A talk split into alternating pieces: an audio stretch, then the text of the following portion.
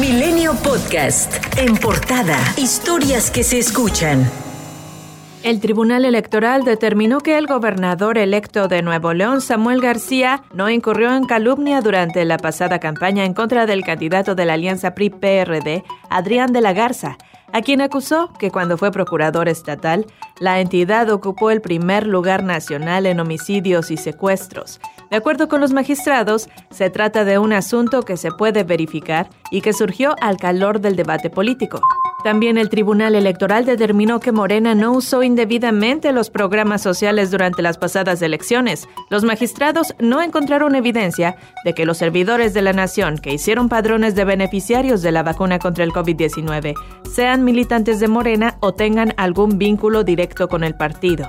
Siguen los señalamientos del gobernador de Michoacán, Silvano Aureoles, contra integrantes de Morena y el presidente Andrés Manuel López Obrador, quien pidió al mandatario michoacano presentar pruebas a lo que dijo respecto a que Morena es un narcopartido y que sus candidatos ganaron con apoyo del crimen organizado. Lo más importante es que se presenten pruebas, porque si no, pues son noticias sensacionalistas, amarillismo.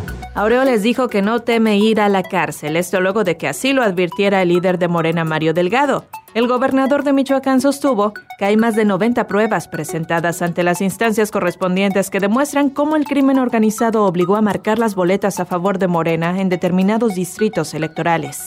El llamado blindaje al fuero del gobernador de Tamaulipas, Francisco Javier García Cabeza de Vaca, aprobado por el Congreso Estatal aún de mayoría panista, entra en vigor hoy, luego de que fue publicado este jueves el decreto de reforma en el Diario Oficial del Estado. El senador Ismael García Cabeza de Vaca, hermano del gobernador, pidió a un juez federal que solicite a las autoridades correspondientes levantar el bloqueo de sus cuentas bancarias. La Secretaría de Seguridad y Protección Ciudadana confirmó que suman cinco las personas detenidas presuntamente vinculadas con los ataques ocurridos el pasado sábado en Reynosa, Tamaulipas, que dejaron un saldo de 15 civiles inocentes muertos, así como cuatro presuntos delincuentes abatidos.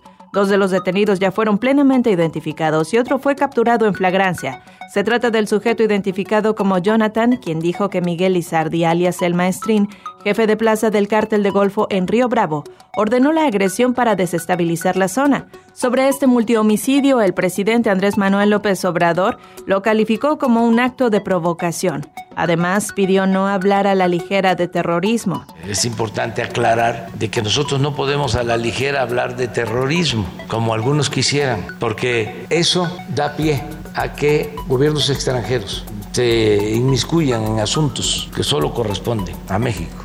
Un juez de control vinculó a proceso por el delito de feminicidio en grado de tentativa a Diego Elguera, quien el pasado 12 de junio arrolló con su auto a María Fernanda Olivares, conocida como Poli, y a Fernanda Cuadra en la alcaldía Iztacalco, de acuerdo con el abogado de Poli, Oscar Miranda. El juez determinó no modificar el delito de tentativa de feminicidio por el de tentativa de homicidio, como lo solicitaba la defensa del acusado, porque al momento de que Diego arrolló a las dos mujeres, expresó palabras discriminatorias y ocurrió en un contexto de misoginia.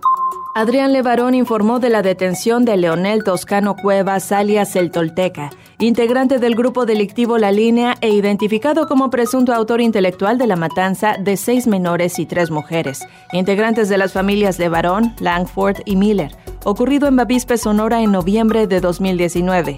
En su cuenta de Twitter, el activista expresó su preocupación ante la posibilidad de que el presunto responsable pueda quedar en libertad, por lo que hizo un llamado al Poder Judicial a actuar conforme a derecho para que el implicado pague por cada uno de sus crímenes. Según el informe mundial sobre las drogas de las Naciones Unidas, publicado este jueves, el crimen organizado suplantó funciones que correspondían al Estado mexicano en el combate a la pandemia de COVID-19 porque mantuvo a la población en sus casas imponiendo toques de queda, cuarentenas y prestando servicios básicos. Además, la ONU señala que durante el confinamiento los grupos delincuenciales distribuyeron paquetes de ayuda con la insignia de los cárteles y lo publicitaron en redes sociales en una aparente intento de ganarse a las comunidades locales y atraer nuevos reclutas, según menciona el documento. En cifras oficiales, México registra 232.068 muertes por coronavirus y se agregaron 5.340 nuevos casos, la primera vez en más de 23 días que superan los 5.000 nuevos contagios. La ocasión anterior fue el primero de junio. Por cierto, en Nuevo León, el secretario de Salud Manuel de la Oca Vasos confirmó el primer caso de la variante Delta del COVID-19.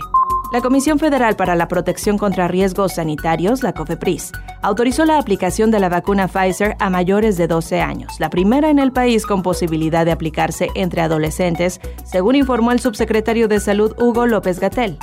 Por primera vez desde diciembre de 2018, el Banco de México subió este jueves su tasa de interés de referencia de 4 a 4.25%, en un contexto en el que la inflación general anual se disparó al 6.02 durante la primera quincena de junio, mientras que el INEGI reportó que el desempleo durante mayo se contuvo 0.2 porcentuales, al ubicarse en 4% equivalente a 2.300.000 mexicanos sin empleo respecto a mayo de 2020. Por cierto que el Banco Mundial advirtió que la pandemia del COVID-19 redujo el porcentaje de la población que representaba la clase media, es decir, personas con un ingreso diario entre 13 y 70 dólares. En el caso de México, esta proporción disminuyó de 30.6 a 27.6%. Por cierto que el presidente López Obrador aclaró que quienes critican a su gobierno son de clase media y que para ser FIFI se requiere una fortuna de al menos 500 millones de dólares. Milenio Podcast.